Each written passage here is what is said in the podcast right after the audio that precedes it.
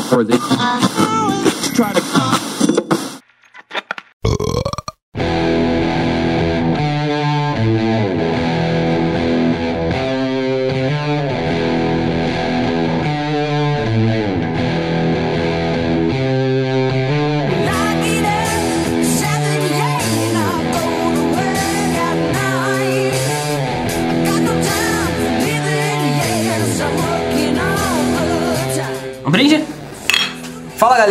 estamos Saiu meio esquisito o brinde hoje. Saiu, mas é, tem mais motivo. grave. A gente pode explicar? Vamos explicar depois. Primeiro deixa eu explicar quem é a gente. Eu sou Arthur Tinoco e eu acho que trabalho tem a ver com mais satisfação do que dinheiro. Eu sou o Rodrigo Calmon e eu não sou feliz profissionalmente. Sou Marlon Faria, eu vou tirar um ano sabático. Hum? Ano sabático. É, Que tira de desemprego. eu ia falar, é um jeito bonito pra falar que tá desempregado. que bonito. Então, é, hoje a gente vai falar sobre um tema que eu conversei muito com um amigo meu, até explicando da onde surgiu essa porra. Porque ele tá trabalhando num lugar onde ele está entrando em depressão por causa do emprego. Ele está tão infeliz com o trabalho dele, ele tá começando a ter que tomar remédios pra aguentar o tra- a- o dia a dia, vamos dizer assim.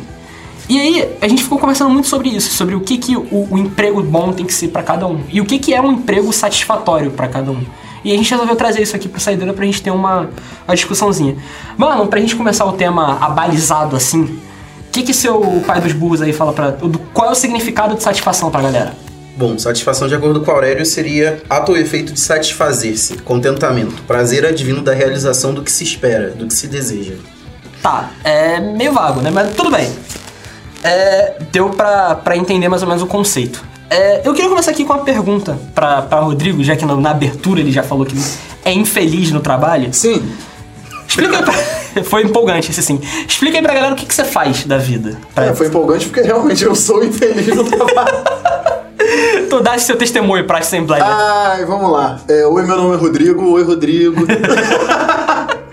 então, é, por que, que eu, eu não tô satisfeito com o meu trabalho? Porque simplesmente eu não tô no, no emprego que eu sempre quis, né? Eu entrei na, na universidade como uma segunda opção. Na verdade, a- o curso que eu queria, que eu entrei, era, era uma segunda opção. E eu entrei mais porque eu tava sendo pressionado. E a gente vai falar sobre isso. Então depois eu acabei saindo porque eu não gostei e tudo mais. E agora eu comecei a estudar o que eu queria mesmo, que é comunicação e tudo mais.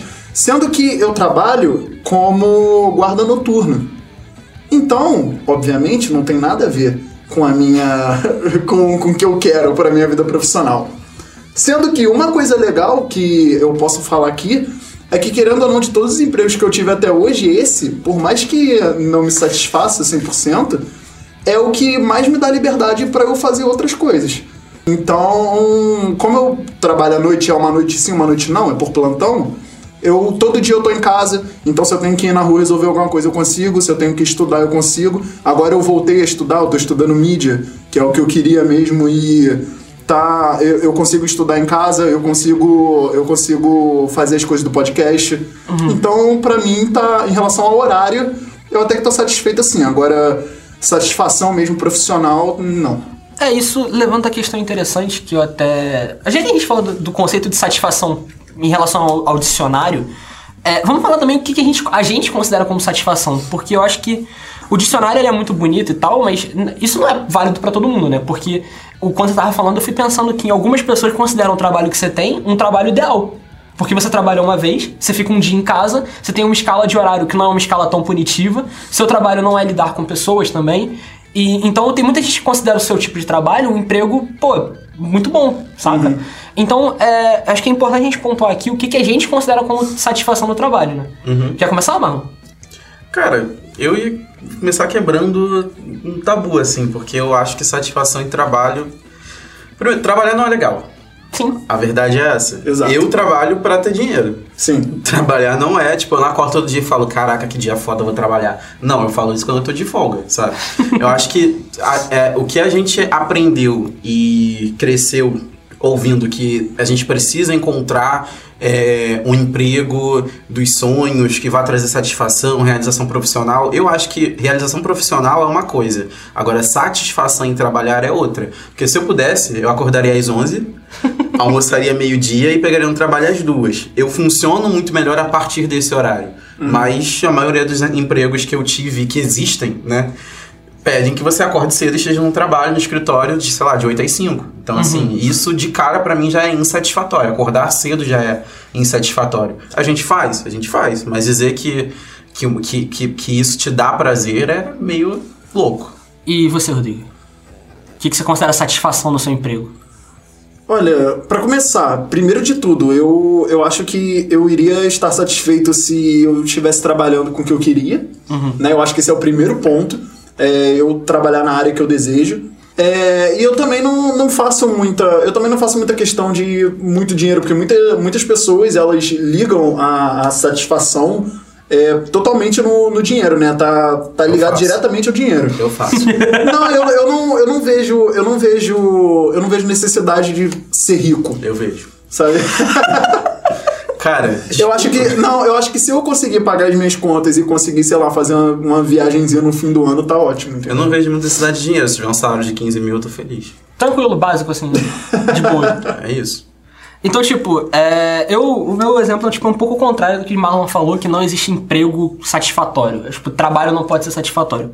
Porque assim, eu vou. Não, não, não. Desculpa te cortar, mas só pra corrigir. Então eu não entendi Não é certo. que eu não ache que não existe emprego satisfatório, é que eu acho que a ideia que é vendida pra gente, que a gente precisa se satisfazer no ambiente de trabalho, é que é errada. Ah, sim. É porque no que a gente Entendi. vive de regimento de trabalho hoje no Brasil, e que vai piorar, infelizmente, a gente passa tanto tempo do dia no trabalho que é mais fácil te convencer que você precisa trabalhar com algo que te satisfaça do que te dar a oportunidade de ter uma parte do dia trabalhando e a outra vivendo a sua vida. Porque o trabalho deveria ser só uma parte do seu dia e não 12 horas. É que assim, é, explicando também um pouco do conceito do histórico de trabalho e tal, não vou me aprofundar muito, porque isso é chato pra caralho, mas é, a divisão de trabalho começou mesmo na época das fábricas. Então o nosso modelo de trabalho ainda é muito voltado para o modelo, modelo fabril. Fabril.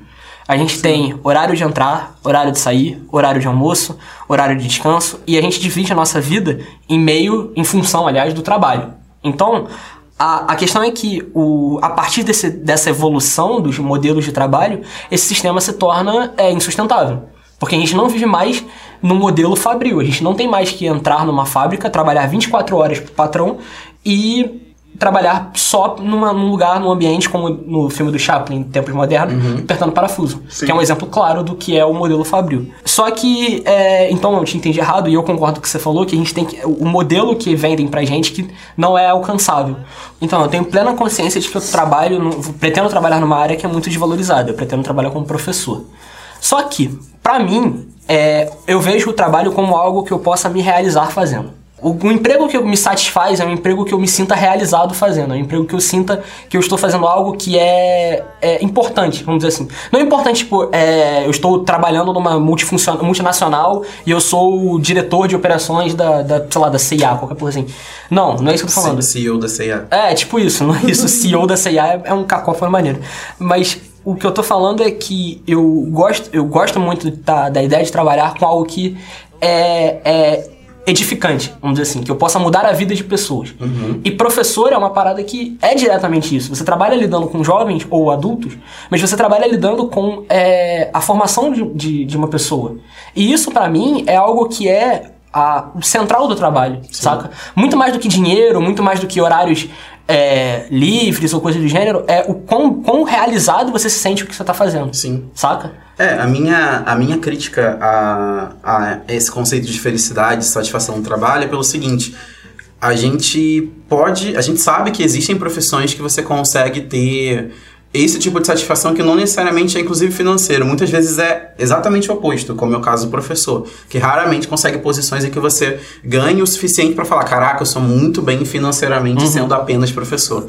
Mas existem profissões que você precisa de pessoas ocupando esses postos e que elas não vão te dar satisfação, a não ser que seja uma pessoa muito livre de qualquer tipo de ambição, sabe? Você precisa de pessoas fazendo a coleta de lixo na rua. E Uhum. é muito difícil alguém falar, eu sou muito feliz sendo coletador de lixo, sabe? Ao mesmo tempo, é claro que é muito digno, porque você tá lá, tá com a carteira assinada, tá botando comida na sua casa. Só que eu acho que quando a gente fala em tirar esse, desmistificar essa ideia da satisfação como, enquanto trabalho, você coopera para que essas pessoas entendam que aquele é o momento do dia delas, que elas não precisam ter nada maravilhoso enquanto estão ali, sabe? Elas estão cumprindo uma função que é oferecer mão de obra e ganhar dinheiro por, por isso.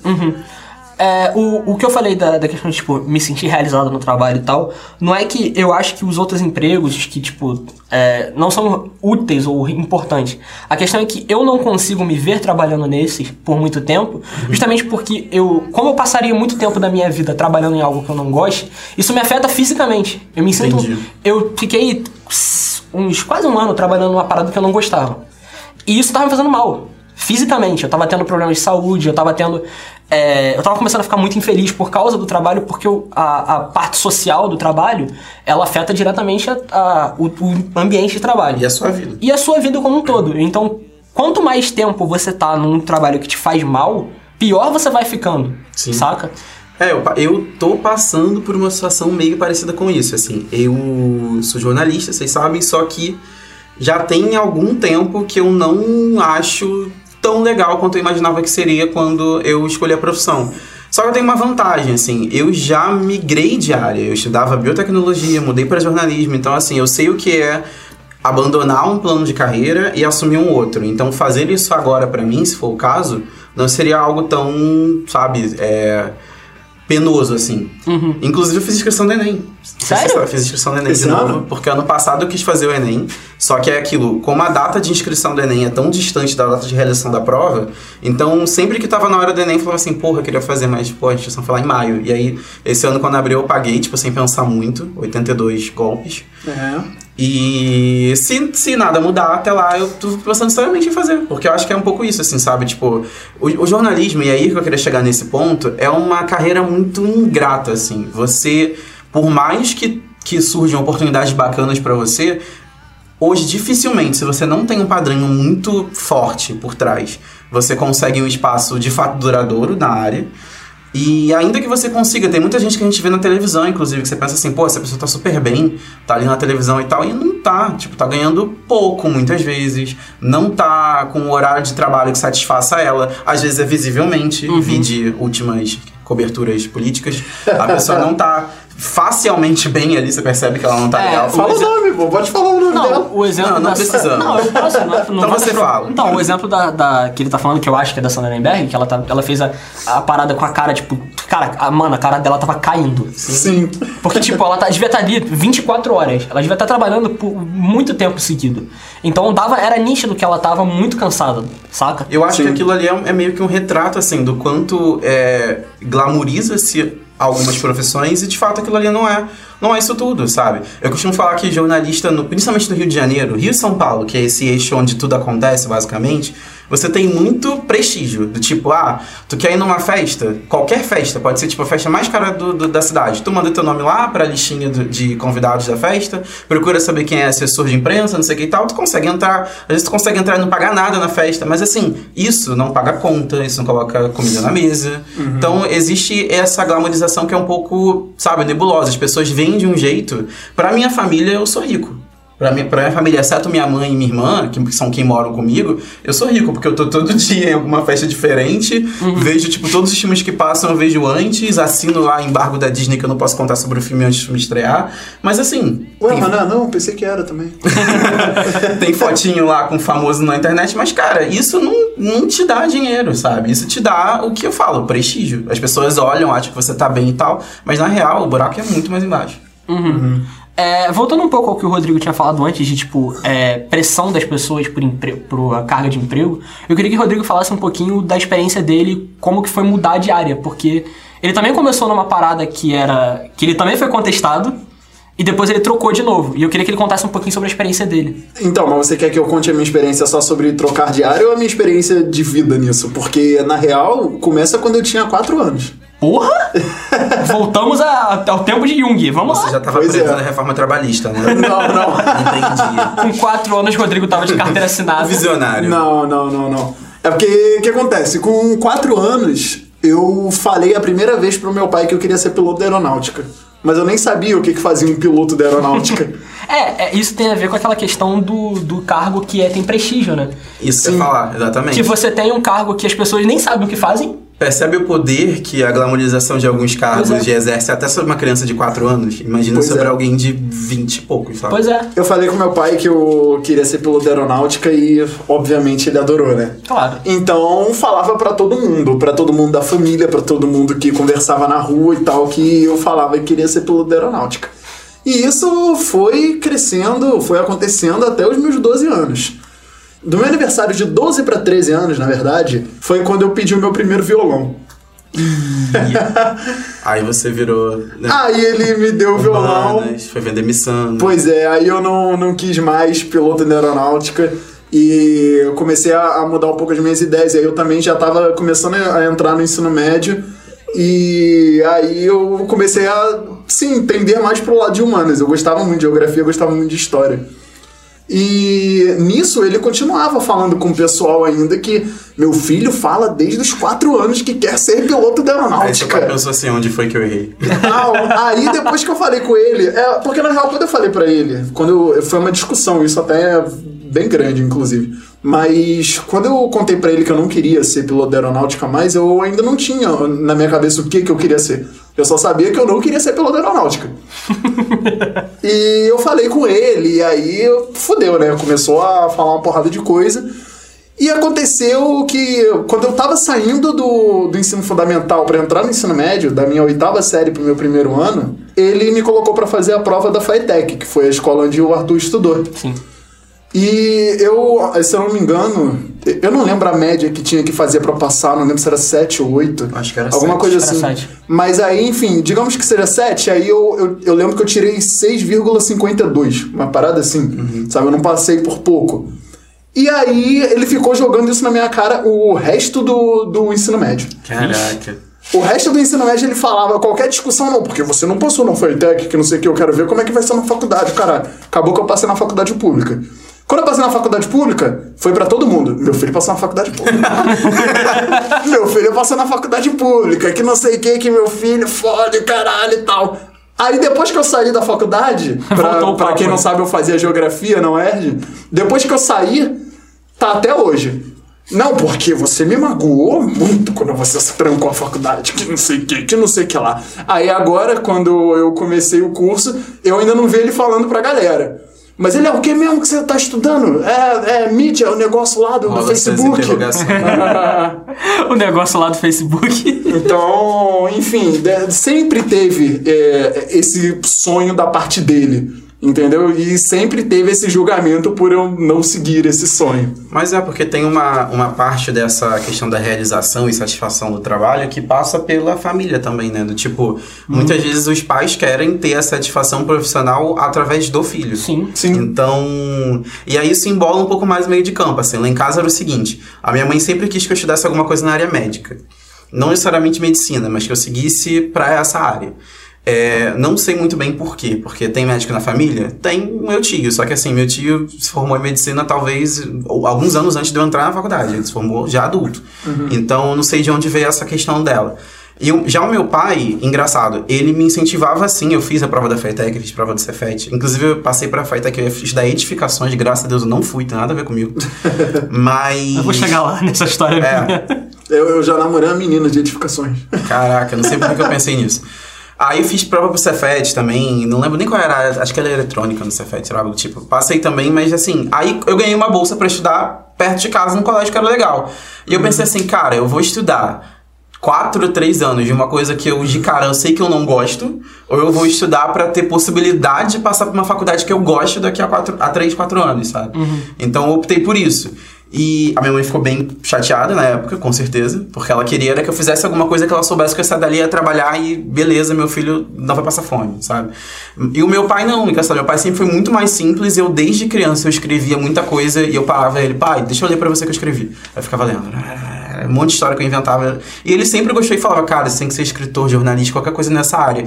E eu nunca levei isso a sério. E depois, no ensino médio, que eu resgatei isso e falei assim, cara, minhas melhores médias são, tipo, português, literatura e, e redação. Por que não fazer jornalismo, sabe? Sim. E foi aí que eu vi que era realmente a minha área. E aí você já tinha começado a primeira faculdade e saiu, né? Na verdade foi o seguinte, eu passei para jornalismo, eu passei para a área médica, eu não tentei jornalismo no vestibular, não sei por que cargas d'água, mas não tentei, porque eu quase passei para medicina no segundo ano. A pressão da minha mãe era tão grande que isso quase aconteceu. Nossa. E aí quando quase aconteceu, eu insisti no terceiro, para algumas áreas di- diversas da medicina. E aí eu passei para biotecnologia, como se fosse uma medicina para pesquisa, e eu fui estudar no fundão, só que não era a minha área. E aí, durante o primeiro período de, bio- de biotecnologia, eu fui buscando boas faculdades particulares, que era o que eu tinha à mão na época, que era para conseguir uma colocação rápida.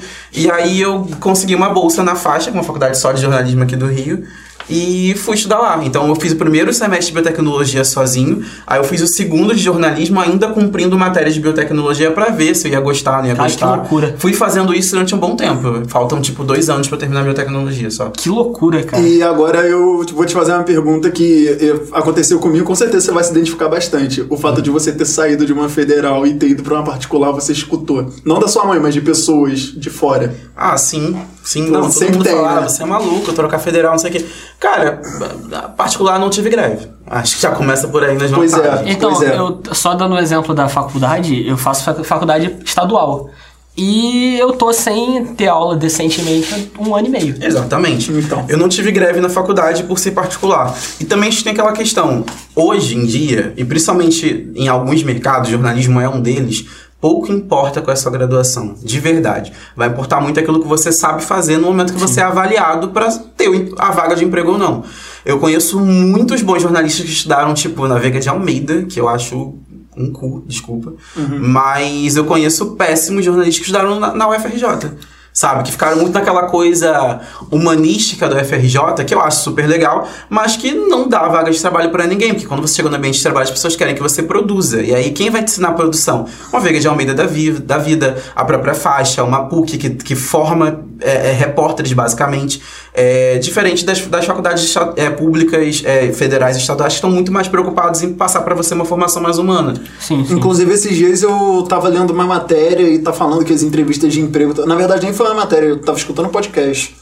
É, falando que as entrevistas de emprego estão mudando cada vez mais e hoje em dia a Ah, galera não procura mais a sua. não quer saber muito sobre a sua graduação, mas sim se você é bom para resolver problemas. Sim. Né, Independente da, da, da vaga que você esteja correndo atrás. É, voltando àquilo que eu tinha falado, é que o modelo fabril de, de, de trabalho está sendo modificado. Você não tem mais como focar numa parada que ele não consiga resolver. Então você quer que o seu contratado seja um solucionador, de problemas, vamos dizer assim. Sim, sim.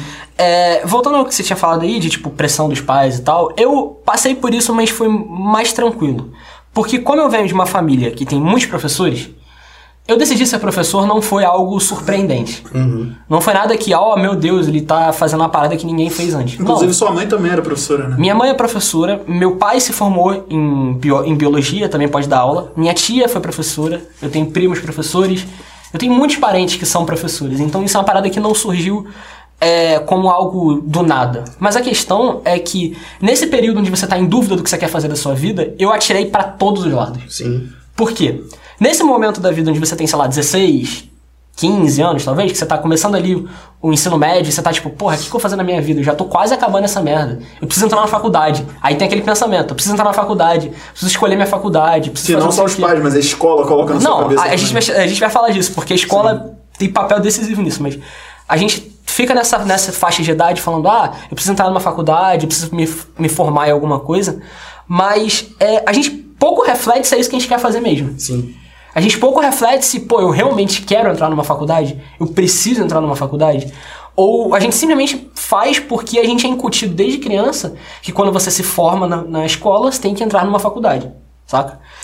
Então, nesse período, eu meio que atirei pra todos os lados. Eu pensei em fazer desde cartografia Nossa. até Nossa. relação internacional, saca? É, eu pensei em RI também. Eu tive um, um uma, uma salto muito grande e porque eu não queria fazer história. Eu tive dois períodos de cartografia pra nunca mais na minha vida. É, na verdade, também existe muito mais. aquela questão que, é, que, que aí te fatia em classes, né? Em, em classes sociais.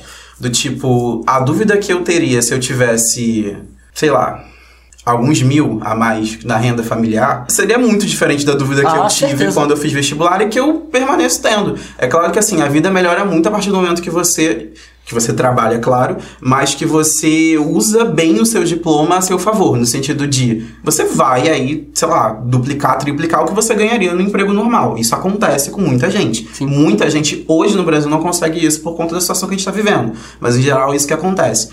Só que, cara, as dúvidas dos meus amigos de faculdade, principalmente por eu estudar na Zona Sul do Rio, eram outras, sabe? Tipo, ah, pô, onde eu vou tirar férias? Eu tava pensando, caralho, o que, que eu vou fazer pra sobrar dinheiro pra passagem? Porque, tipo, eu pagava, sei lá, 12 reais de passagem por dia. En- Então, assim, é. Hoje, por exemplo, eu tô numa dúvida que eu vejo que não é muito diferente da dúvida que eu tinha lá atrás. A dúvida é, eu mudo de área ou eu uso aquilo que eu mais gosto de fazer hoje dentro do que eu já faço, mas informalmente, como comentarista de redes sociais, é, pra me especializar nisso, que seria fazer, sei lá, um mestrado em ciências políticas, algo do tipo. Aham. Só que eu falo, cara, eu vou dar outro tiro no escuro com 26 anos agora, porque com 17 é uma coisa, com 26 é outra, né? Você já então, tem- assim, a instabilidade financeira da minha família me faz cada vez mais duvidar se eu faço o que, eu, que vai me dar prazer, entre muitas aspas, ou o que vai me dar dinheiro. Uhum. E nesse ponto de, de tipo, da gente ter dúvida do que vai fazer e tal, que eu falei que eu atirei pra todos os lados, você tem aqueles, aquela parada de você ter a tríade de, de faculdades que são as faculdades de elite, vamos dizer assim. Engenharia, Direito e Medicina. Exato. Que é aquelas faculdades que você sempre, desde criança, você escuta. Ah, seu fulano de tal, seu primo de 14 Na verdade, grau. vai, desculpa te interromper, mas na verdade vai, vai mudando, é uma roleta isso, né? Porque eu uma época. engenharia, direito e eu também, eu também. Por exemplo, quando eu era mais novo, eu não, eu não escutava engenharia. Eu, eu escuto engenharia mais ou menos do meu ensino médio pra cá. Entendeu? Eu escutava mais direito e medicina. Por isso que eu tô falando, eu acho que são coisas que vão mudando com o tempo. Ou no mínimo acrescentando mais. Não, Mas nunca, Sem- nunca sem- são, são as três mais sempre. Sem querer ser clubista de humanas e biológicas, mas eu acho que esse pensamento de direito e medicina é muito mais. São profissões mais nobres, sabe? Mas a ideia da engenharia é porque era uma época que a gente estava vivendo em que era um dinheiro muito imediato. Porque estagiários de engenharia ganhavam muito bem. Então você imagina engenheiros formados que assumiam projetos. Era um pouco nesse sentido, assim. Sim. A gente viveu aí a, a ascensão e queda do engenharia de petróleo e gás, né? Então, é- acho que é o maior exemplo. Aproveitando que você falou disso, nesse período que eu tava sem saber o que fazer, alguém chegou pra mim e falou: Olha, petróleo e gás aqui no Rio tá dando dinheiro. Por que, que você não faz isso? E eu, jovem, sem saber o que fazer da vida, eu aceitei a ideia. E eu fiz três anos de máquinas navais na FITEC. Nossa. Eu fiz três anos de um curso que eu odeio. A minha resposta quando falaram para fazer engenharia de petróleo e gás porque estava dando dinheiro foi a seguinte: está dando dinheiro, daqui a quatro anos vai estar dando dinheiro? E aí eu me questionei, questionei a pessoa, ela não soube responder. Eu falei, então acho que não. Porque não dá para prever, cara. É, e, e como, você, como eu- você falou, quatro anos depois, o mercado aqui no Rio saturou.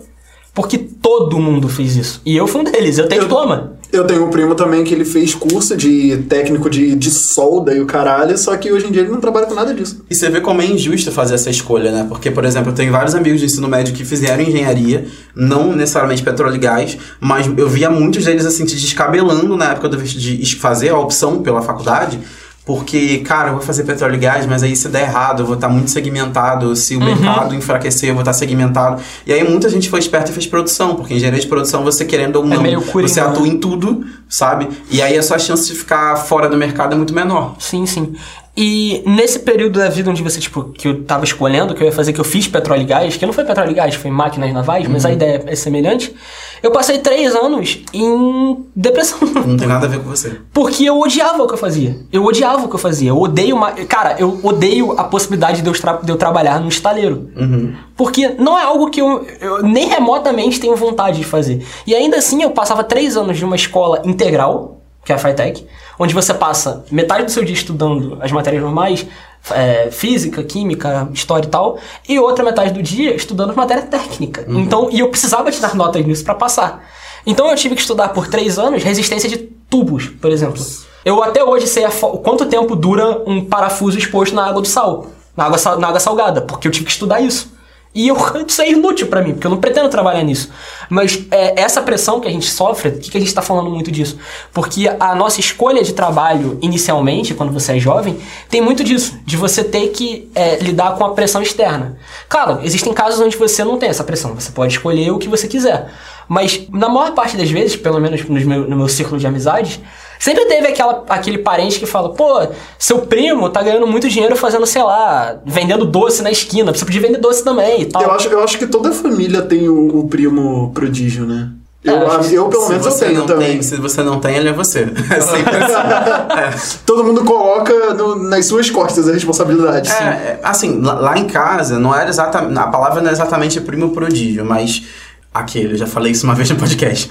Sempre depositaram muita expectativa em cima de mim, assim. Porque eu ia muito bem em tudo na escola. E aí era aquela coisa meio assim, tipo, ah, o que. Desumilde. O que, que, ele vai, que, que ele vai escolher fazer? Porque, não, porque é real, assim, quando eu fiz biotecnologia, eu tava fazendo uma parada que tinha biologia pra caralho, mas tinha muita física e química. E, e eram problemas que eu até enfrentei alguns no ensino médio, mas que, cara, eu resolvia com muita tranquilidade, sabe? Estudava um pouco mais, mas ia. Não era tipo biologia que eu olhava e sabia o que fazer. E aí ficava muito essa coisa, tipo, cara, o que, que ele vai fazer, o que ele vai fazer? E quando eu falei que ia fazer jornalismo, foi um choque, assim, porque ficou todo mundo, pô, mas não conheço ninguém aqui que seja jornalista. Eu falei, é, mas não precisa estar aqui pra, pra, pra ser, né, no caso. Tanto é que hoje eu fico, vivo muito mais no Rio do que em São Gonçalo, por exemplo. Mas, assim, porque realmente é muito diferente da nossa realidade.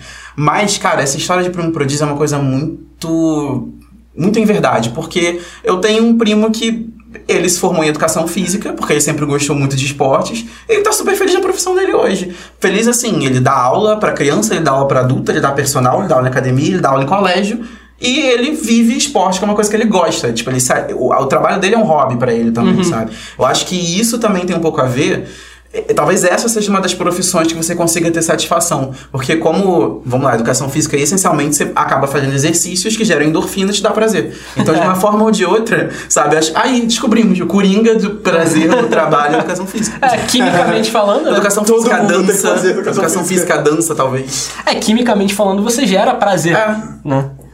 É, a lá, gente já faz falou. degustação de chocolate.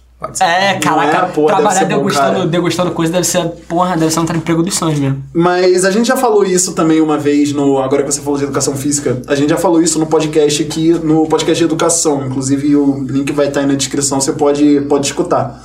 E a gente falou isso já uma vez, mas até dentro do, do magistério tem muita gente que tem esse preconceito ainda com pessoas que se realizam dando aula pra criança. Sim. É bizarro isso, cara. E na faculdade, eu como já passei por lá, Arthur tá lá, a gente viveu isso e Arthur vive ainda, ele vê, tipo, tem... Ele com certeza conhece histórias de pessoas que se realizaram dando aula pra criança. Sim, muitas. Então- Sabe o que é mais louco? É que as pessoas ficam com esse preconceito, mas aí pagam uma creche de 3 mil reais, por exemplo. é. Porque o que mais tem é creche que é mais cara que faculdade. É Aqui verdade, em São é Gonçalo, verdade. que é um- uma cidade essencialmente mais pobre, né, com, uma, com uma renda familiar mais menor, inferior à, da- à das famílias do Rio, tem muitas creches que são muito caras. Eu lembro quando minha- uma chefe minha daqui de São Gonçalo contou que a creche da filha dela, há quatro anos atrás, era dois mil reais, eu quase caí pra trás. Falei, cara, você faz o quê? Você vigia ela pelo computador? Ela falou, é, tem câmeras e a gente pode ver pela internet. Eu falei, gente, fecha o mundo que tá errado. Que isso, cara. Deu bug, né? Deu bug. É, é, dois mil reais uma creche há dois anos, a- três anos atrás. E depois dessa parada de, tipo, da pressão que você recebe familiar e tal, tem uma outra pre- pressão que você recebe também, que é a pretensão salarial. Muita gente fala, tipo, ah, você tem que trabalhar no emprego que te dá dinheiro, tem que seja bom financeiramente falando. Marlon já deu a entender que isso é uma parte importante do trabalho pra você, né? Logo no início, né? Cara, é porque assim, não, não dá pra trabalhar com hipocrisias. Assim, o que acontece com a minha. O meu caso familiar hoje é o seguinte: eu, o meu trabalho complementa a renda familiar da minha mãe. Então, eu, eu sempre fui alguém que quis sair de casa, já fiz isso várias vezes. Mas, ao mesmo tempo, eu não consegui sair totalmente porque eu preciso ainda injetar uma certa quantia de dinheiro na casa da minha mãe. Então, eu não consigo, tipo, ser feliz num trabalho que vai minimamente me dar o direito de comer, andar, ir no cinema de vez em quando, viajar uma vez por ano. Porque eu preciso de insumos financeiros que são um pouco maiores do que a maioria das pessoas precisa nesse sentido. Talvez se eu vivesse, sei lá, sozinho, tivesse que pagar o meu aluguel, as minhas contas somente, até fosse uma coisa ok. Isso é um ponto. Mas o outro ponto é o seguinte: as coisas estão muito caras, velho. Não dá pra você se contentar Sim, com um salário que paga pouco, sabe? E por mil motivos, assim. Eu falo isso porque hoje, quando você vai fazer uma, uma entrevista pra qualquer vaga como jornalista, seja como redator, seja como, sabe, coordenador de produção, repórter, indifere, vão te pedir tantas coisas que se você colocar na ponta do lápis as formações que você precisa ter feito, assim, é um absurdo que você gastaria de dinheiro. Eu sempre uso exemplos dos meus amigos que se formaram em jornalismo pela PUC.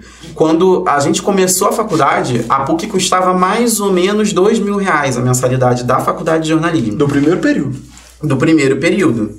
Cara, vou, vou usar o meu exemplo agora. Quando eu comecei na faixa, a mensalidade era 900 reais, no primeiro período da faixa. Quando eu saí da faixa, já pagava 2,300. Caralho. Isso num prazo de quatro anos. Foi o tempo que eu levei pra fazer a graduação. Então, assim, como que você investe quatro anos esse valor todo e aí você vai sair e aceitar um salário que te pague, sei lá, 10% a mais que isso, 20%? Não dá pra aceitar, sabe? Então, assim, em outros tempos, claro, não, hoje eu já recusei trabalho porque eu botava na ponta do lápis e falava, cara, mas peraí, eu gastava isso há três meses atrás, como é que. Não dá, sabe? Então, é, tem todos esses pontos, assim. E, cara, vai ver por assim, qualquer formação na área de jornalismo. Formação que eu digo é workshop, curso livre, é tudo um absurdo de cara. Então, assim, você não vai ter insumos pra se reciclar na sua área, pra assistir formações que te deem o tom do que tá acontecendo no mercado agora. Porque é tudo tão caro que o seu salário não consegue lidar. Não, então, é, o que eu tava querendo saber, pra agora, pra vocês dois também,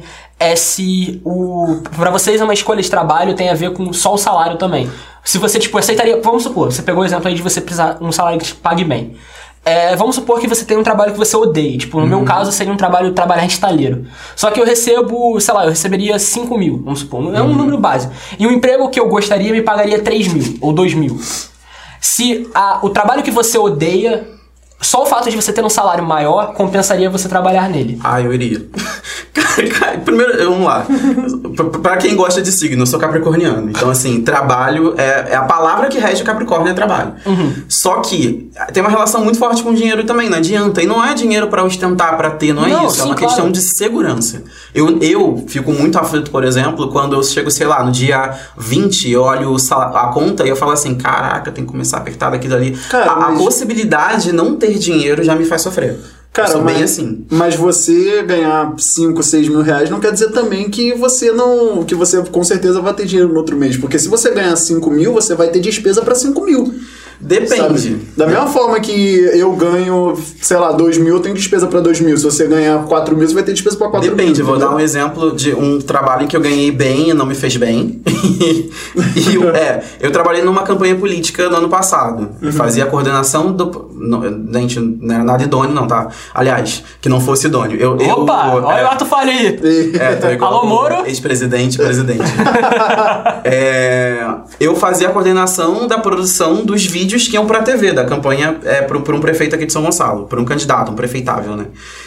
E assim, o salário era muito bom, porque não tinha vida. Você não tinha vida, literalmente, sabe? Porque era, era o dia inteiro pensando naquilo. Que você tem horários pra cumprir com cada uma das emissoras que exibem aquela programação e tem que entregar, e é tudo muito longe. Tem endereços que são, tipo, um em Benfica, outro em Ipanema, e outro na Barra, sabe? É uma coisa muito dis- dispersa, assim. E eu sabia que eu ia ter que dar ordens pra todo mundo o dia inteiro, que toda hora alguém virava, o que, que eu faço agora? O que, que eu faço agora? E eu ficava assim, peraí. Aí eu, ah, tá, faz isso. Mas assim, se eu errasse, sei lá, se eu mandei alguém pra Benfica e era pra Barra, tava fudido. Tava muito fudido. Era nesse nível de cobrança. Então, assim, me pagavam super bem, super bem mesmo, porque campanha todo mundo que faz ganhar bem, não adianta falar que não, porque eles já te dão um salário maior pra você entender que você vai trabalhar muito, é assim que funciona. Só que eu não era feliz. Se me chamasse pra fazer hoje, se eu tivesse trabalhando, ganhando, sei lá, 3 mil reais a menos, eu não iria. Mas se eu, se eu tiver sem trabalhar, é claro que eu vou Não, fazer Então você acabou de contradizer o que você falou antes. Não, olha só, vamos lá. Se você me oferecesse esse dinheiro e eu estivesse trabalhando em outro lugar ganhando menos, eu não iria, porque eu estou empregado. Agora, se eu estiver à toa, é óbvio que eu vou fazer, porque não ter dinheiro é muito pior. Claro, Sabe? isso claro. Não, ok, mas a gente tá falando de satisfação profissional. É, a gente tá tá falando- falando de um trabalho É, eu tô dando exemplo de um trabalho que não te dá satisfação. Mas, Ah, por sim. exemplo, você trabalharia nesse emprego por muito tempo? Não. É, é esse meu ponto. Eu trabalharia é que até conseguir outro emprego. Então, é esse meu ponto. Porque Então, assim, mas é aí, nessa sua resposta que você falou, que você trabalharia até conseguir outro emprego, que você tá contradizendo o que você falou antes. que você... Não, eu disse que eu ia dar um exemplo de um emprego que você ganha bem, mas que não é satisfatório. Ok, mas esse emprego é temporário. A gente tá falando de, de uma carreira. Entendeu? Sacou? Ah, sim, A gente tá falando de uma sim. carreira. Eu tô falando que esse tipo assim, é, vou dar Falando um, de vaga. Tô falando, vou dar meu exemplo. É, eu pretendo dar aulas, tá? E eu sei, todo mundo, todos nós aqui sabemos, que o salário inicial de um professor não é grande coisa, certo? O que é um absurdo, porque é um- um- a formação é uma formação puxada e tal, mas isso é papo para outro podcast. Mas a questão é, a formação, ela é uma formação puxada e o salário inicial não é bom. Só que é um trabalho que me dá... Eu já eu trabalhei de graça como professor quando eu entrei na faculdade, porque é uma parada que eu adoro. Eu tinha só despesa, eu tinha só trabalho, eu não tinha nenhum é, ganho financeiro com isso, mas eu trabalhava, porque eu adoro, eu adorava fazer aquilo. Eu me sentia muito bem fazendo aquilo. Eu dava aula em um pré-vestibular comunitário, é, e eu tinha mais despesas, porque eu tinha que me deslocar até lá, eu tinha alimentação e tal. E, mas eu adorava fazer aquilo, porque eu me sentia realizado, eu me sentia feliz no que eu tava fazendo. Aquilo me deu tanta, tanta vontade de continuar trabalhando que eu percebi que, cara, isso que eu gosto de fazer, isso que eu sei fazer. Só que, é, aí é a minha pergunta. Se eu trabalhando num lugar que me paga, sei lá, 2 mil, é um, que um professor que eu adoro, eu não sairia pra receber um emprego que eu não goste, tipo, nada, pra receber 5 mil. 5 mil e meio. A menos que eu precisasse muito, que fosse É, a parada que eu tivesse falar, numa necessidade tipo, muito grande e tal.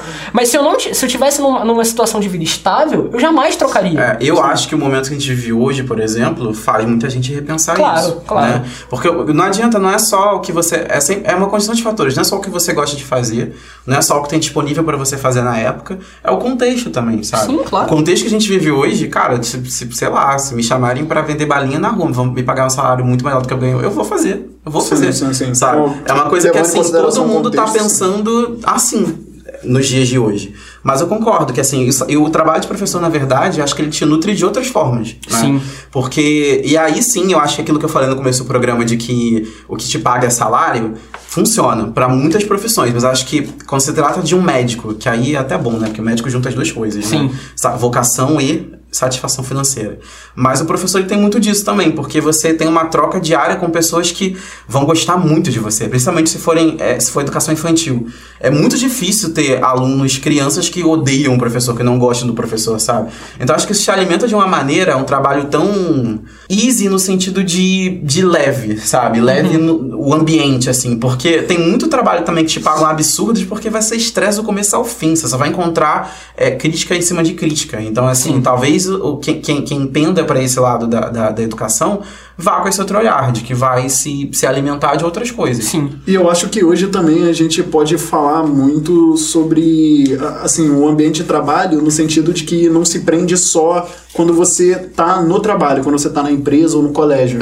né? Não existe mais isso. Hoje em dia, hoje em dia você, independente do seu salário, você tá trabalhando 24 horas. E Né? de jornalismo. Ah. Porque tá, tá- quando você estava falando do professor, eu estava pensando aqui que, beleza, é, te alimenta de, de muitas outras formas, sendo que você também ainda tem que chegar em casa, corrigir trabalho, É. prova e tudo mais. Não, sendo claro, que. não é só a parte legal, né? É, sim, mas, mas aí eu- é, é por isso que eu comecei a falar, porque eu acho que não é só o professor isso. Parece que hoje em dia todos os cargos estão fazendo muito mais do, do que eles fazem até em casa do que na, na empresa, Mas sabe? eu acho que o professor é o mais ingrato. Não, com Ah, com certeza. certeza. Com certeza. Porque o seu tempo é, fora do ambiente de trabalho é tão importante quanto dentro. Uhum. Porque é como a gente aqui, vai gravar o programa, tem que fazer uma pauta. Se você não faz a pauta, o programa vai ser meia boca. Então, assim, A gente tem que estudar sobre o que a gente eles tá têm que falando. estudar o que eles vão passar para outras pessoas. Porque se eles passarem errado, as pessoas vão carregar isso como erro. Isso já aconteceu comigo. Tem uma. eu, eu não vou lembrar qual é exatamente o caso hoje, mas assim, já aconteceu. Eu gravo muito o que falam para mim, assim. Sempre foi assim na escola. Então já teve fatos que o professor me disse de uma maneira e eu levei pra vida. E aí eu fui me fudendo até perceber que, tava não era errado. que eu verdade. aprendi errado. Não era eu que não sabia. Eu aprendi errado. Então, assim, é muito sério, cara. Você pode. Busca na memória, assim, muitas das coisas que você sabe até hoje, que você aprendeu na escola. Você lembra de lá, você lembra da, da mais Verdade. primeira infância, sabe? Tipo, eu lembro a regra do, do M anti PIB, porque eu aprendi na primeira série do ensino fundamental. Então, assim, cara, você vai carregar isso pra vida. Então, ensinar errado, fatidicamente, é botar um erro pra sempre na cabeça de alguém. Engraçado é que falando especificamente do M, eu lembro da minha mãe me ensinando isso. Sério? Aham. Eu nem lembro no- na escola, eu lembro na da minha escola. mãe Eu falando lembro da professora. Eu falando que quando você fala M, P e B, você junta o lábio inferior e superior. Por isso que M tem que vir antes de P e B, porque é bilabial. Nossa, Nossa senhora, eu me lembro, Cara, eu me lembro, sério. eu me lembro por outro motivo. Porque Cara, a mãe eu só fica perto do papai, da, do papai Esse, é do o- esse é bebê. o momento que quem tá escutando a gente faz o teste em casa, podem, podem fazer. Quando você fala M, você junta os dois lábios. Quando você fala P também e B também, são as únicas três letras que você faz isso. Por isso que quando você foneticamente junta uma sílaba que termina em M e uma que começa com P ou com B, você precisa ter essas, du essas duas letras coladas, porque o movimento é um só. Caralho! Caralho! Tipo, Me- Meus parabéns. Caralho, eu me sinto, eu me sinto realizado agora. Meus parabéns. Pois é, aprendi na primeira série do ensino fundamental. Caralho, você fez, Caralho. você fez numa escola muito boa. Não, realmente, porque, porra. Ou a sua professora era muito, muito boa. Saudades, professora Nádia. Caralho. Mas Caraca. então, isso, isso é uma parada que satisfaz muito o professor. Pois é. Porque quando você tem um aluno que lembra de você por uma parada que você ensinou e que, tipo, marcou ele, ou, por exemplo, no meu caso, eu tive professores que me ajudaram muito a escolher minha carreira. Porque eu via eles dando aula e eu falava, pô, eu quero ser igual esse cara. Eu, quero, eu me vejo no lugar desse cara. Pode crer. Tu falou uma coisa agora que me fez lembrar. Esse final de semana, uma professora minha do ensino médio postou no Facebook assim: Ah, tô completando 20 anos de magistério e se você foi meu aluno, se você é meu Ah, eu aluno. tinha uma professora assim também. é, escreve um pouquinho sobre Eu o que você.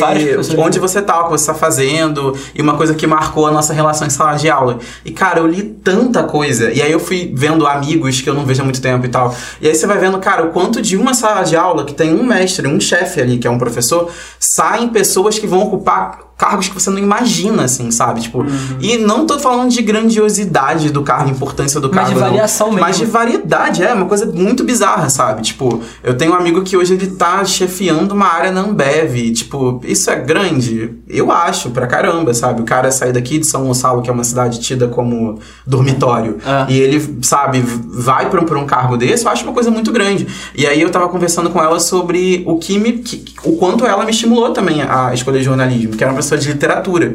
Então, assim, ela trazia umas coisas pra sala de aula que eu falava, cara. Porra, eu tenho, que, eu tenho que saber essa coisa que essa mulher sabe. Eu tenho que saber chegar e explicar pros outros, assim, tipo o bilabial agora, sabe? Tipo, ela falou também. São coisas que você grava e, cara, falar de professor é muito legal. Então, é, é, é isso que eu queria. É esse ponto que eu queria chegar aqui. Ah, existem profissões que a satisfação não é uma satisfação direta. Você tem uma satisfação por coisas que acontecem no futuro. Por exemplo, você reencontra um aluno seu, ou você reencontra uma pessoa que, tipo, que você deu aula no, sei lá, no ensino fundamental, e a pessoa tá trabalhando e fala, ah, eu me lembro das suas aulas, você era muito boa, ou muito bom e tal. Então, é. é você dar aula é uma parada que é, tem uma, um por trás que é muito grande, né? É, Rodrigo, você falou da- do seu emprego que tá um- uma parada meio chata, vamos dizer assim, que não tá se realizando e tal. Nesse emprego que você tá. que você pretende seguir agora, que é na área de mídias sociais, como disse o pai dele, aquele negócio lá de Facebook. Mas- Aquele negócio lá de Facebook, é. Mas é mídias. A mídia, comunicação em geral. Mas não é mídias sociais. Não, é porque o pai dele. Não, não, não, que aquele meu pai negócio, fala. Aquele negócio Não, lá de eu. Facebook. Aquele negócio lá de Facebook. Daquele negócio lá de Facebook que você faz, é, como que você se vê trabalhando nisso? Como que, como que é pra você a sua expectativa? Vamos falar um pouquinho disso também, que isso é legal. É. Sim, mas só antes de eu começar a responder sua resposta rapidinho. Responder essa resposta. Boa, meu Responder garoto. sua resposta, é isso aí. Boa, meu garoto. Mas enfim, só antes de eu começar a responder a sua pergunta, é, eu não, não falei assim, eu- é, não é que eu não esteja achando lá chato. Meu emprego hoje ele não é chato. Até porque eu não, não faço muita coisa porque é à noite. Então, tipo, guarda noturno, entendeu? Chefes não demitam ele. Aí. Ih, Oi? ninguém escuta, ninguém escuta, não. Tô Vai vendo. que eu acredito no potencial desse programa. Mas assim, é, eu não acho chato. Eu só não tô realizado porque não é o que eu quero pra minha vida, Ah, entendi. entendeu? Beleza. como um, um, É simples um assim. meio pra um fim, né? Tipo, É, tá. Não, exato, exato. É porque é o que me mantém hoje. Entendeu? É o que me mantém hoje, é o que eu consigo pagar as minhas contas, é o que eu consigo, sei lá, investir minimamente aqui no podcast, entendeu? É o que, eu, é o que me mantém. Agora, assim, mas não acho chato. Foi o que eu falei, tem, tem mais pontos positivos até do que negativos, por conta da minha escala de, tra- de, de trabalho, né? Mas, enfim, vamos falar do futuro então, como eu me vejo. Na verdade, eu me vejo com saideira. eu me vejo com saideira, eu acho que a gente te- tem um potencial sim pra dar certo. E eu vejo investindo os meus conhecimentos saideira, porque para eu começar na mídia digital, eu comecei com fotografia. Uhum, então, hoje o, o, o que eu conheço de, de equipamento fotográfico e tudo mais, eu quero usar de alguma forma, entendeu? Porque eu, eu sempre tive uma uma aversão muito grande a ter que trabalhar para os outros. Não que eu não queira, eu sei que a gente vai. Todo mundo sempre tem que trabalhar para os outros. Isso aí não, não existe isso. Por exemplo, a gente com saideira, as pessoas que consomem o nosso produto são para quem a gente tem que pensar quando a gente está produzindo. Sendo que eu acho que quando eu falo que eu não gosto de trabalhar para os outros, é, eu ser obrigado a trabalhar para os outros por uma coisa que eu não, não tá sendo prazeroso para mim, entendeu? Uhum. Eu, eu vejo a gente muito bem com saideira, eu vejo eu conseguindo é, usar os meus conhecimentos para produção do saideiro, entendeu? Uhum. E é a minha vontade que eu tenho. Por isso que eu tô estudando mídia, por isso que eu tô estudando meios de produção em geral. Saquei. É, aproveitando o gancho do saideira, eu tenho uma pergunta para vocês. Vocês veem o saideira como trabalho hoje em dia ou como hobby? Eu acho que para o Rodrigo, que ele está investindo o conhecimento dele na área, eu acho que é, uma, é mais fácil enxergar como trabalho. Porque o que acontece? Eu, eu tenho uma rotina de trabalho, que agora não mais tanto, mas antes era, mas antes era muito puxada. puxada sabática, rapaz. É, puxada tanto no sentido do, do que se faz, quanto do onde se faz, por, por ser distante e por ter uma pressão muito grande. Sim. Mas. Então é mais difícil, porque querendo ou não, acaba sendo algo que fica em segundo plano. Porque você tem uma coisa muito grande para cumprir todos os dias, senão você vai ser cobrado por isso, vão te colocar na rua, e enfim, é uma coisa muito séria. Mas eu, quando não, quando não tem uma relação de trabalho tão rígida assim, eu sempre me vi trabalhando em mais de um lugar. Então acho que é por isso que eu tenho essa coisa do. Eu não tenho um horário em que a minha mente funcione melhor e seja fixo. Tipo, tem dias que eu vou estar a madrugada inteira acordado, que eu vou mandar mensagem para vocês vão ver no dia seguinte. Porque é a hora que eu consegui parar para pensar alguma coisa do projeto, sabe? Mas eu acho, e agora, com novos contornos do que a gente vem conversando, do que a gente planeja fazer eu acho que sim, dá. Eu, eu, eu não me vejo fazendo só isso, porque eu nunca consigo me ver fazendo só uma coisa. Acho que o jornalismo uhum. também traz um pouco isso. As pessoas têm um site, mas trabalham numa emissora, sabe? Tem, tipo, um escrevem um livro, tem, é, tem essas várias vertentes, assim. Mas talvez seja onde eu mais me realizo hoje, porque você tem liberdade para pensar pauta. Isso é uma coisa que o podcast traz, muito legal, que nenhuma emissora vai te dar. Você pensa a sua pauta, o máximo que eu tenho que fazer é convencer vocês dois. Então, assim.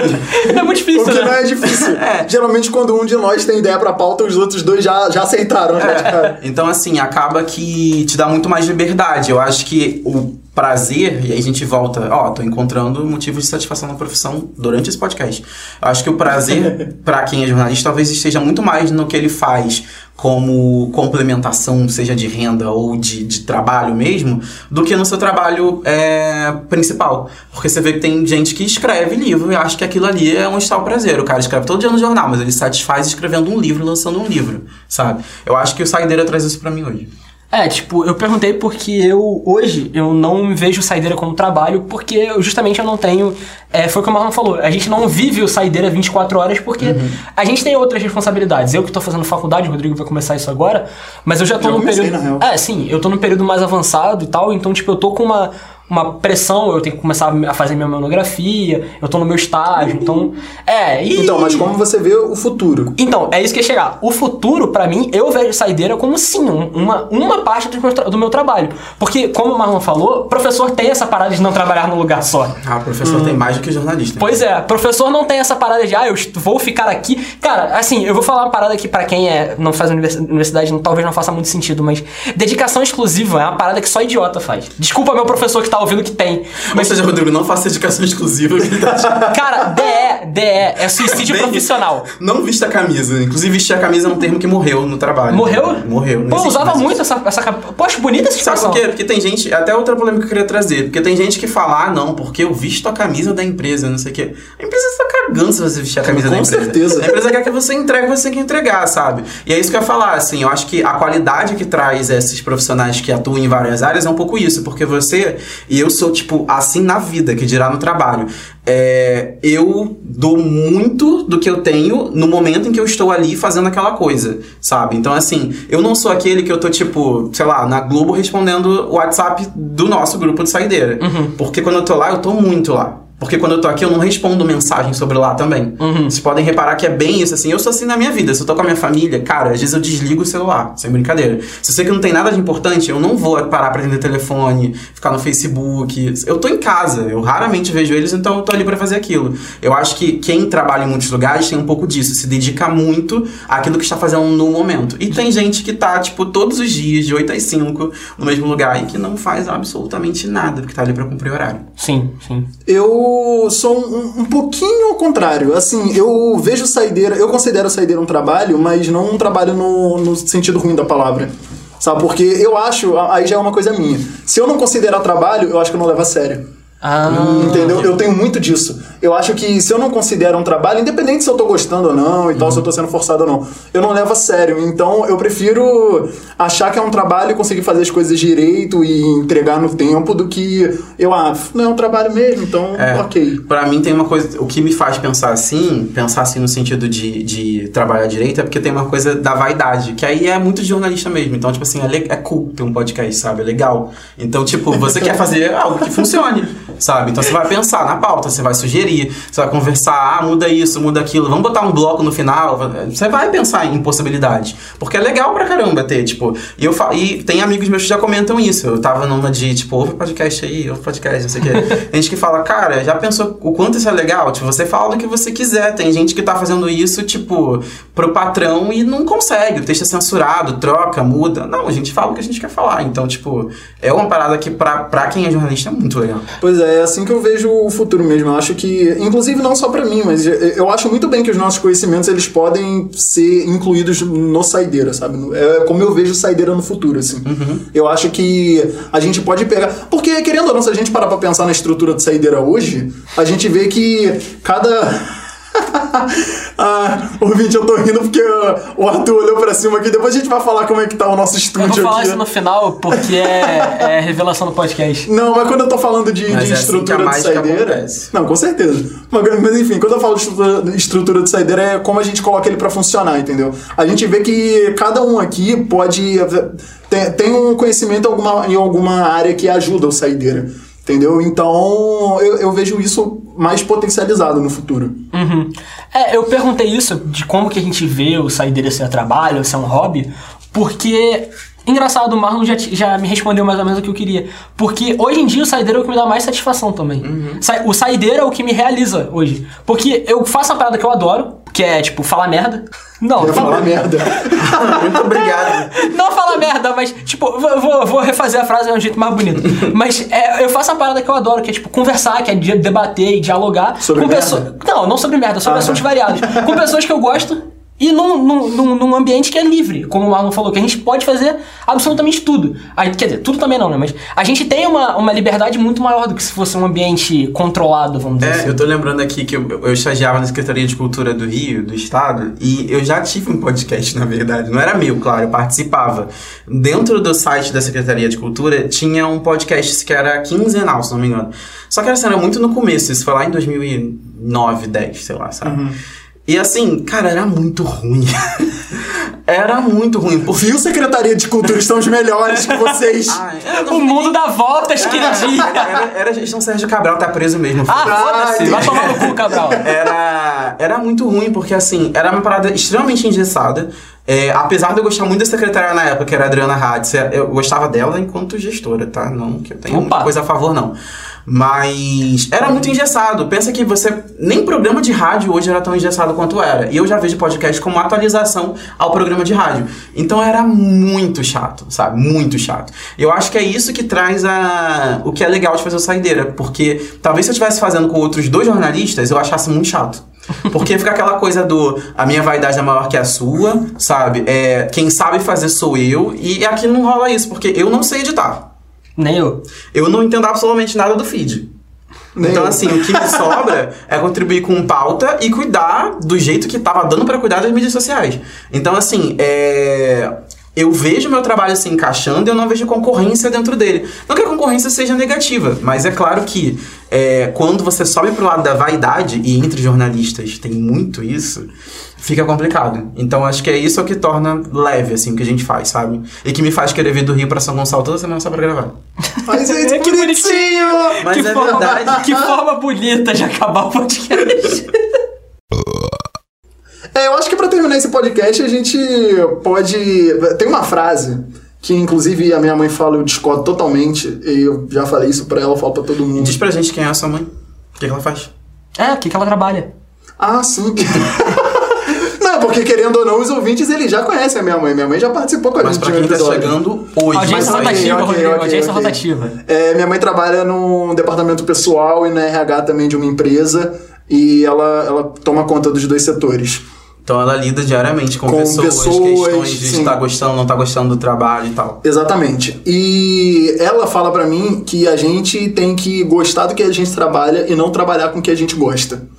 Foi um, um- é um dos, uma das principais frases que eu escutei, principalmente quando eu larguei a faculdade pra trocar eu ir pra área de mídia, entendeu? Porque ela falou que eu tava. Aquela mesma coisa que a gente falou antes, que eu tava trocando uma faculdade pública pra tentar uma particular ou tentar outra pública e não conseguir. Tá tudo trocando o mais. certo pelo duvidoso, né? Exato. Particularmente, eu não concordo nem um pouco com essa frase e queria perguntar pra vocês se vocês concordam, se não concordam, como é que é. Eu vou começar pelo Marlon, porque o Marlon já deu a opinião dele, que é uma opinião bem polêmica. É, eu concordo discordando. Eu acho que assim, faz sentido.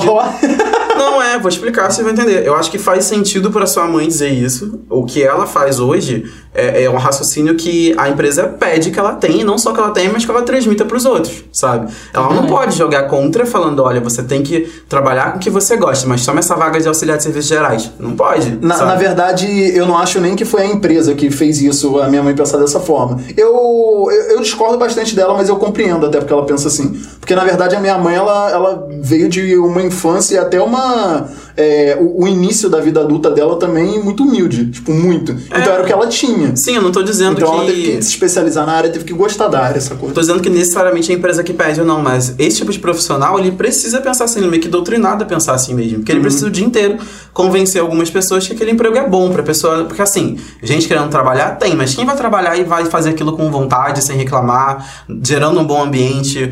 Pra te dar um exemplo, auxiliar de serviços gerais, que geralmente é a maioria de vagas que surgem no, no- no- nos departamentos pessoais, em RHs, enfim, Foi como ela começou, inclusive. são, são profissionais que, cara, vão estar nas mais, nos mais diversos escritórios. Eu lembro quando eu estagiava no Instituto Unibanco, tinha uma auxiliar de serviços gerais que a mulher era basicamente um membro da equipe, sabe? Tipo, era muito gente boa. Do tipo, nem todo dia tinha muita coisa pra ela fazer. E assim, eu sempre fui contra explorarem ela, mas ela sempre se colocou muito, ah, eu quero fazer porque eu quero aprender a fazer isso. E aí ela ia fazendo várias paradas que iam facilitando, principalmente a nós estagiários. Então, assim, da mesma maneira quando ela saiu, entrou uma que foi um inferno a convivência com a mulher. Porque, tipo, ela deixava o banheiro lavando todos os dias na hora do almoço. E assim, a hora do almoço é também É intervalo. você usa o então você usa o banheiro e ela Sim. lavava naquele horário. Então, assim, uma pessoa que pode parecer que ah, não vai afetar o trabalho dos outros, vai. Vai afetar porque ela vai estar trabalhando com outros profissionais, sabe?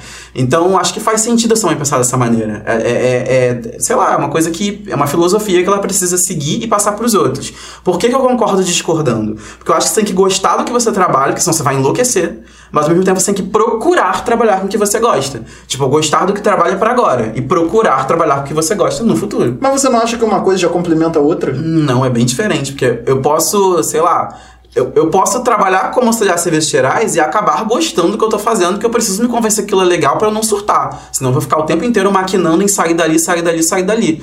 Mas trabalhar com o que gosta, sei lá, eu hoje te- eu seria dono da Globo hoje. Porra, humilde. É, eu vou trabalhar com o que eu gosto, você dono, sabe, dono de emissora de TV, porque aí eu vou fazer a minha programação, vou colocar só série da CW. É diferente, entendeu? Então, assim, eu acho que é isso. Tem- Silvio Santos de São são, Gonçalo. fra- Ah, é. são frases que podem parecer muito parecidas, mas não são, não. E olha, é, é um alinhamento raro dos do, do código, porque eu concordo com você. Olha, ó. Duas vezes no mesmo dia. Novidade, tá? Chupa novidade. essa, astrônomos. E eu diria que quase 100%, porque eu acho realmente que você tem que procurar um emprego que você aprenda a gostar dele, porque você, se você trabalha numa parada que você não gosta, ponto, e você, tipo, não tenta mudar isso, Você vai. Sério, você vai surtar. Que era o que aconteceu comigo. Sim. Porque eu trabalhava na parada no- nos últimos anos, no último ano, que eu fazia basicamente um, um trabalho de repetição. Eu ficava repetindo inserção de, de dados num banco de dados. Basicamente isso. E eu ficava o tempo todo no meu trabalho falando, eu quero sair daqui. Esse trabalho é uma merda. Eu preciso ir embora. Isso é inútil. Ninguém vê isso. Isso é um saco. então, tipo, eu, sério, tava me fazendo mal. Porque eu não consigo desassociar trabalho de não trabalho. Né? Eu não consigo, tipo, desligar a minha cabeça enquanto eu tô trabalhando e quando eu saio do trabalho eu ligo de novo. Pra mim não dá. Como você falou que você faz. Eu não consigo fazer isso. Eu, quando eu tô no meu trabalho, eu tô focado no meu trabalho e tal, mas eu não consigo desligar a minha cabeça a ponto de, tipo, esquecer tudo que tem em volta. É ansiedade, saca? né? Também, eu tenho muita. Já fiz tratamento disso, estou fazendo ainda, mas é um tratamento a longo prazo. Mas enfim. A questão é que eu não consigo é, trabalhar com uma parada que eu não gosto, porque isso me afeta muito, tanto fisicamente quanto psicologicamente. Não, sim. É, eu, eu literalmente eu sinto é, problemas físicos por isso. Eu sinto dor de cabeça, eu sinto enjoo, eu sinto. É, é uma série de coisas. Acho que é uma coisa que nem todo mundo vai conseguir mesmo, mas é, é, é o que eu falo que é, é melhor se você conseguir, você acabar gostando, encontrando alguma afinidade no que você tá fazendo, que é pra você não ficar maluco, senão você vai ficar tipo.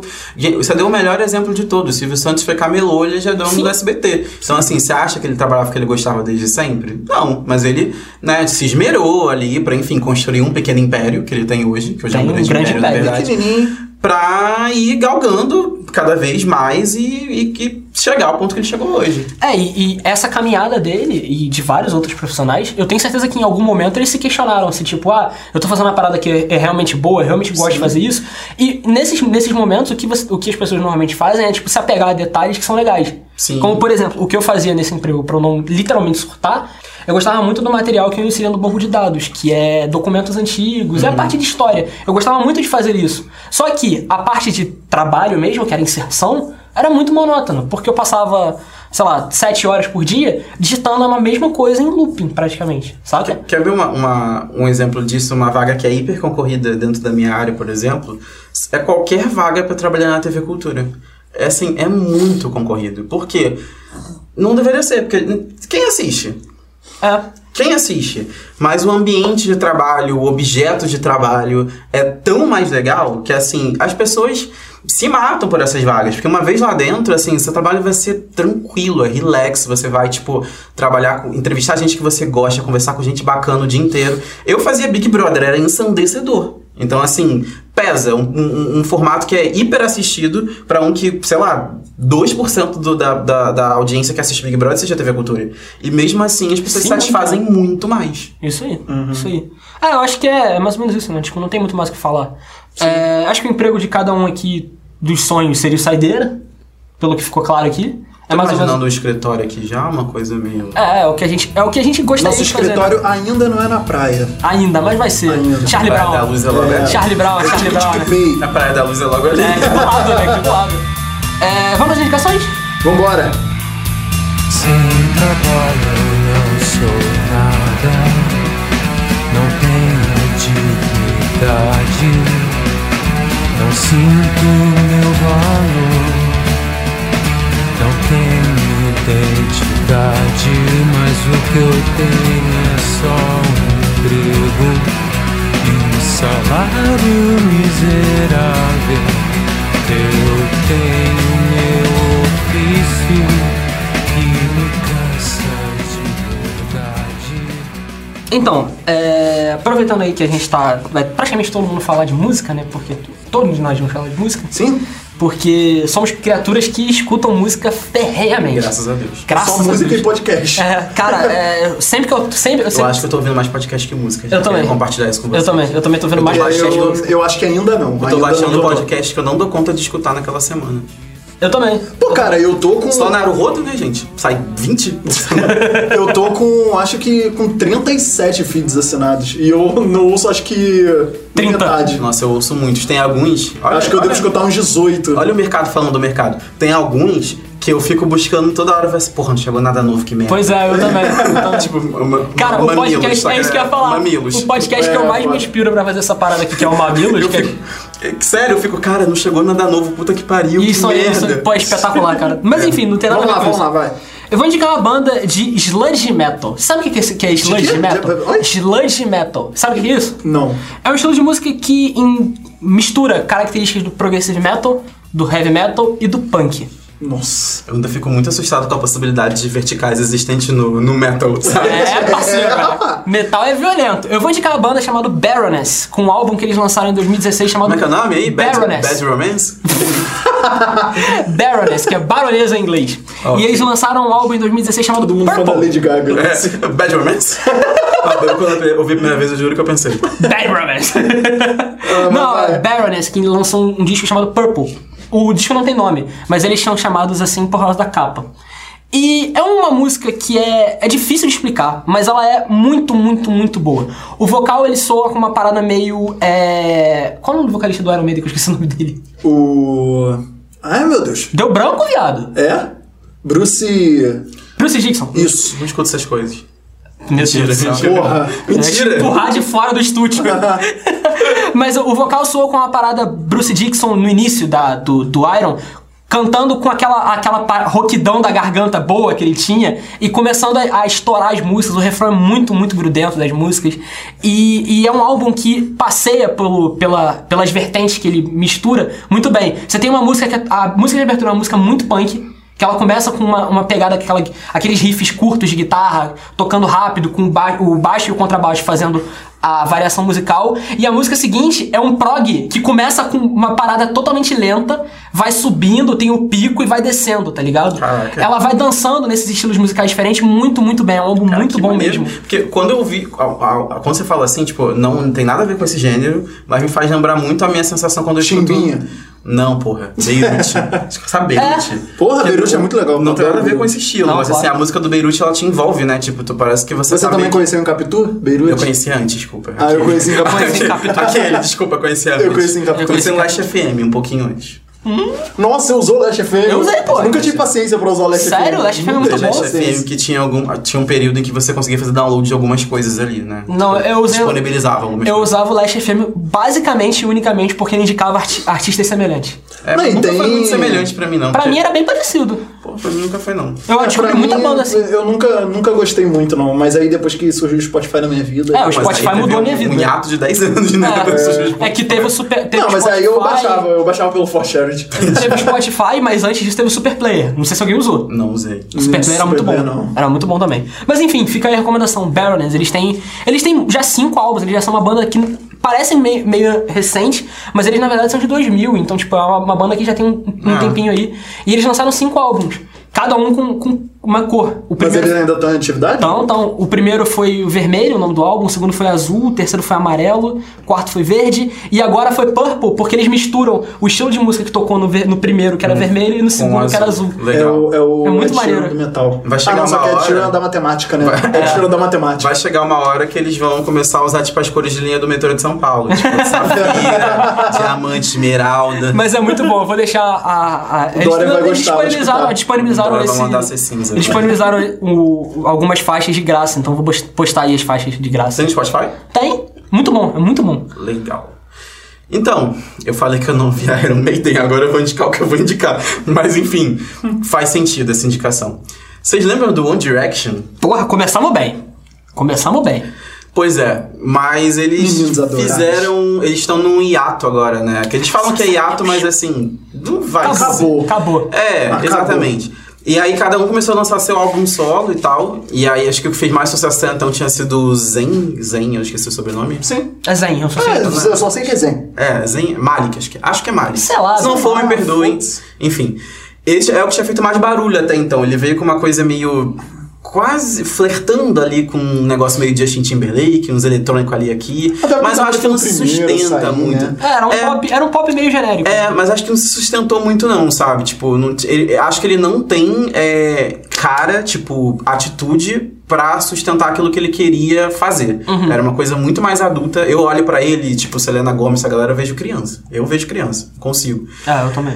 Mas aí, o Harry Styles, que é esse álbum que eu vou falar agora, que o nome do álbum é Harry Styles também. Eu adoro quando fazem isso que facilita a vida das pessoas. Eu tenho que ficar decorando o nome de Ah, é? Eu não sabia não. Era tipo- Eu pensava que era o nome lá da, da primeira música que ele soltou. Não, não.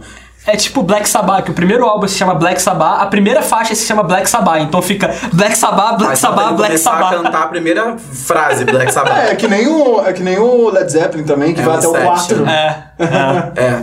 E aí, ele lançou, disponibilizou o primeiro álbum dele semana passada, se não me engano. E eu falei assim, cara, vai ser bem ruim isso. Só que aí eu fui assistir uma apresentação do Saturday Night Live que ele fez. E, cara, é muito bom. Eu falei assim, pô, eu vou ouvir o álbum. O álbum é muito legal. Porque ele tem uma, uma parada meio David Bowie na música inicial, que é a Sign of the Times.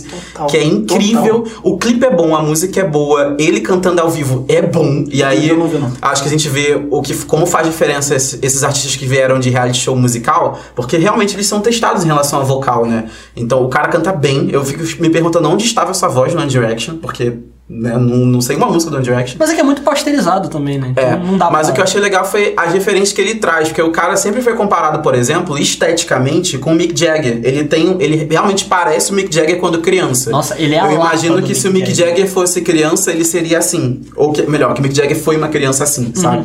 E, e aí tem uma música que parece muito, tem uma música que chama Only Angel, que ele canta igual ao Mick Jagger, sabe? Eu fico imaginando essa música como sendo uma música do- dos Stones mesmo, é muito parecido. Imaginando ele no show dando aqueles pulinhos que o Mick Jagger Mas ele passeia, tipo, de David Bowie, Mick Jagger, tem uma, uma faixa que me lembra muito Arctic Monkeys, tipo, acho que a coisa mais contemporânea do CD dele é essa faixa, que eu não vou lembrar o nome dela agora, mas é que, enfim. É, são duas... Ah, é a Kiwi, chama Kiwi, que é uma referência aos neozelandeses, que são chamados de Kiwi, né? Sim.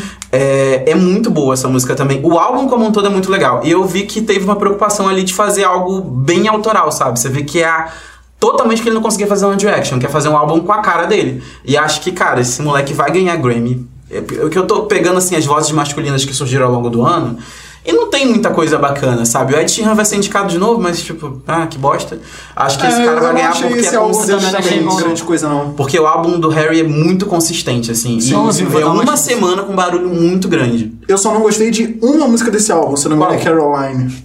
Eu achei bem chatinho. Cara, essa música é muito legal, sabe por quê? Eu achei bem chatinho. É, o storytelling da música é legal. Essa música é feita por uma menina que mora na Carolina do Norte, que o nome dela é Carolina, Aham. e que é uma fã dele. E aí, quando ele escreveu a música, ele pensou uma história lá, não sei como fizeram essa, essa, essa curadoria, ele pensou uma história e escolheu escrever uma música pra fã. Ele contextualiza muito a história de vida da fã com a história da Carolina do Norte, e ficou uma música que, assim, é, acho, que, é- acho que é pior do álbum, mas ainda assim é uma música legal. E acho o Sei lá, muito eu, bom. com ela eu não, não gostei muito. É não. a história realmente é bacana, Eu fico mas eu não imaginando a menina. dela. Fico imaginando a menina descobrindo isso, sabe? Tipo, deve ter sido. Pra- se você gosta da pessoa, né? Infartou. A menina hoje já não tá mais viva. Mas enfim, realmente. vençam o preconceito e escutem, porque o álbum do cara tá bom e Não, vão ouvir realmente muito bom, ao né? longo do ano. E eu achei total David Bowie. É muito total David mesmo. Bowie. E isso já é muito bom. Muito legal, sim. E isso quer dizer muita coisa. Aquele Bowie não morreu. Mentira. É. E isso quer dizer muita coisa, né? O cara, Ah. fazer um, o cara fazer um disco que pode ser comparado com algo que, o- que o David Bowie produziria. A Sign of the Times, acho que assim, é im- impossível alguém escutar e falar, não gostei. Assim, eu não acho que seja comparável. Não, Eu não tô dizendo. Não tô dizendo.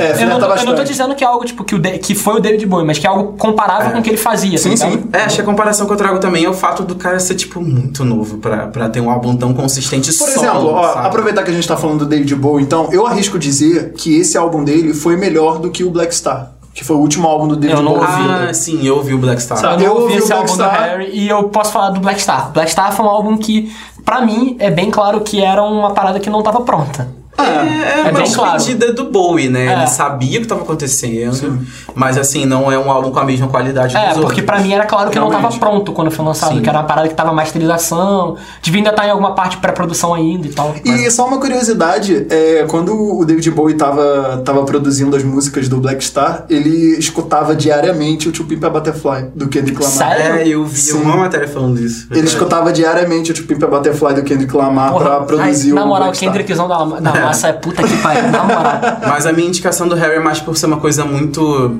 que eu não esperava, mesmo. Eu vou indicar o Pipe Butterfly de novo, tá? Pode, Escutem, escutem.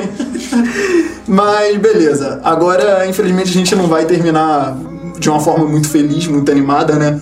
Porque o que acontece? Na última noite, a gente teve uma grande perda aí, principalmente pra quem gosta de grunge, que foi o, o Chris Cornell, que morreu aí com 52 anos, foi encontrado no, no apartamento dele morto. não, pelo menos até onde eu li as matérias, ainda não tinham dito qual foi o motivo da morte. Mas a causa mais levantada até agora é de suicídio. A, a, a Ele hipótese. sofreu de depressão, alguma coisa Então, tipo? a hipótese mais levantada é de que ele tenha sido suic- tenha se matado porque ele tava sofrendo com umas paradas aí de depressão e tal.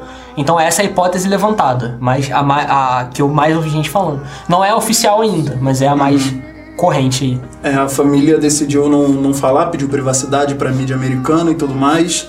E. Pra mídia americana não significa muita coisa. É, pois é, é. triste dizer isso, né? Mas, pra quem não sabe, Chris Cornell foi o vocalista do Soundgarden e do Audioslave, que foram duas das maiores bandas do grunge dos anos 90. Soundgarden é minha banda de grunge favorita até hoje. E eu eu não sei escolher entre as duas. Eu acho as duas Soundgarden muito é foda. espetacular. E, porra, a voz do cara é sensacional, então a minha, a minha indicação aqui fica pra você ir no Spotify e colocar lá. Geralmente o Spotify hoje em dia tá fazendo aquelas listas com as músicas mais conhecidas do- dos artistas, né? E tem lá, se você entrar lá, você vai encontrar This is Chris Cornell. E você escuta que a obra do cara era foda. O cara te- teve alguns CDs com Soundgarden, alguns com Slave, alguns solo também. E nenhum mais ou menos. Sempre bacana. Cara, tem uma, uma versão dele cantando The House of the Rising Sun, que é uma das minhas versões favoritas dessa música. Eu adoro essa música, então, tipo. Pra mim, uma das versões favoritas de Beat It também foi ele que fez. Sim, é muito ele boa. tem É uma muito versão boa. de Beat It muito foda. E pra muito mim foda. ele tem, depois aí dos, do- das músicas do Nirvana, porque são as mais conhecidas, mas pra mim ele tem a melhor música do grunge, que é Black Hole Sun, que é do Soundgarden, Sim. que é, é incrível, é incrível. Com certeza foi uma, uma grande perda. Infelizmente, eu acho que ele não vai ser lembrado por todos assim na história, mas pra quem curte o grunge, pra quem curte É. o rock alternativo, com certeza vai lembrar dele. Foi uma puta perda, assim. O grunge acaba sendo um pouco segmentado, né, em relação à, à mídia, eu Sim, acho. Não sim. se fala tanto. Acho que, tipo, Nirvana. É, as pessoas normalmente conhecem grunge só pelo Nirvana. Sim, e quando na verdade não, não foi isso, né? É, tem, e a- até hoje surgem bandas de grunge muito, muito boas, então... Ah, acho que é até um pouco isso, assim, ouçam muito do Chris Cornell lá no Spotify, mas também escutem muito do que toca de grunge hoje pra que as pessoas não morram daqui a 40 anos sem serem reconhecidas pelo seu trabalho. Que isso é bem foda, assim, né? Que querendo ou não, como o Chris Cornell ele conviveu também, ele conviveu, desculpa, ele viveu muito mais tempo do que o Kurt Cobain, ele acabou fazendo mais pelo grunge do que o Kurt. Não tô falando que o Kurt seja ruim, não é. Só que o Chris, por, por ele viver mais e tal, morreu agora com 52, ele com certeza fez muito mais pelo grunge do que o Nirvana fez. É que o Kurt Cobain morreu no auge, né? E essas Sim. mortes no auge, sendo de uma banda que tava fazendo tipo, um sucesso absurdo. Com certeza. Acho que a morte do Kurt foi o maior espetáculo que ele já produziu. Porque Uhum. ficou, ele ficou muito grande depois disso. E tem toda a mística de, do, da, da Ao redor, é disso. Tem toda a mística de que ela, a, a namorada dele, a, a. Esqueci o nome dela, Courtney Love, teria Love. mandado matar ele. Ou, aí depois tem a teoria de que ele teria se matado com um tiro de espingarda nas costas, mas tudo bem. Pois não é. sou eu que tô falando. Então, tipo, tem, todo esse, tem toda essa mística em volta, né? Então o É. Kurt também tem, ficou muito grande por causa disso. Não Infelizmente- temos provas, temos convicções, né? Pois é. Infelizmente, a gente não, não vai terminar tão animado assim hoje, mas fica aí uma ótima indicação pra você conhecer um trabalho que não é nem um pouco ruim. Tem uma discografia muito, muito decente mesmo. É, animal mesmo. Então é isso aí. Até semana que vem, galera. Um Até. abraço e fui. Valeu.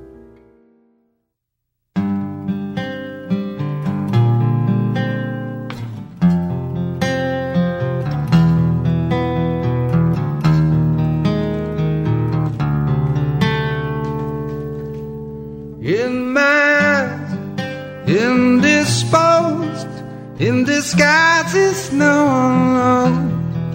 At the face lies the snake, and the sun in my disgrace. Boiling heat, summer stench, neath the black the sky looks still. Call my name through the cream and I'll hear you scream Black hole sun, won't you come? Wash away the rain. Black hole sun, won't you come? Won't you come? Won't you come? Stuttering cold and damp. Steal the warm wind, tired friend. Times are gone for all us them, sometimes far too long for snakes. In my shoes, walking sleep. In my youth, I prayed to keep heaven send hell away. No one sings like you anymore. Black hole sun, won't you come? Wash away the rain, black hole sun, won't you come? Won't you come? Black hole sun, won't you come? Wash away the rain, black hole sun, won't you come? Won't you come?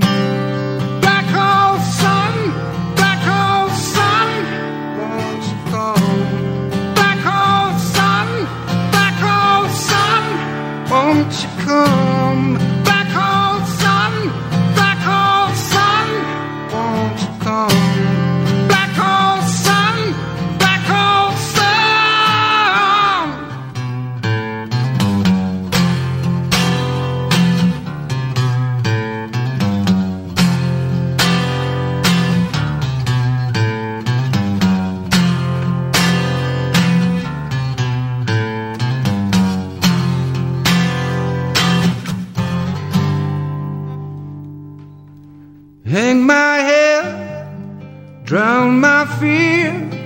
Till we all just disappear. Black hole sun, won't you come? Wash away the rain. Black hole sun, won't you come? Won't you come? Black hole sun, won't you come? Wash away the rain. Won't you come? Won't you come?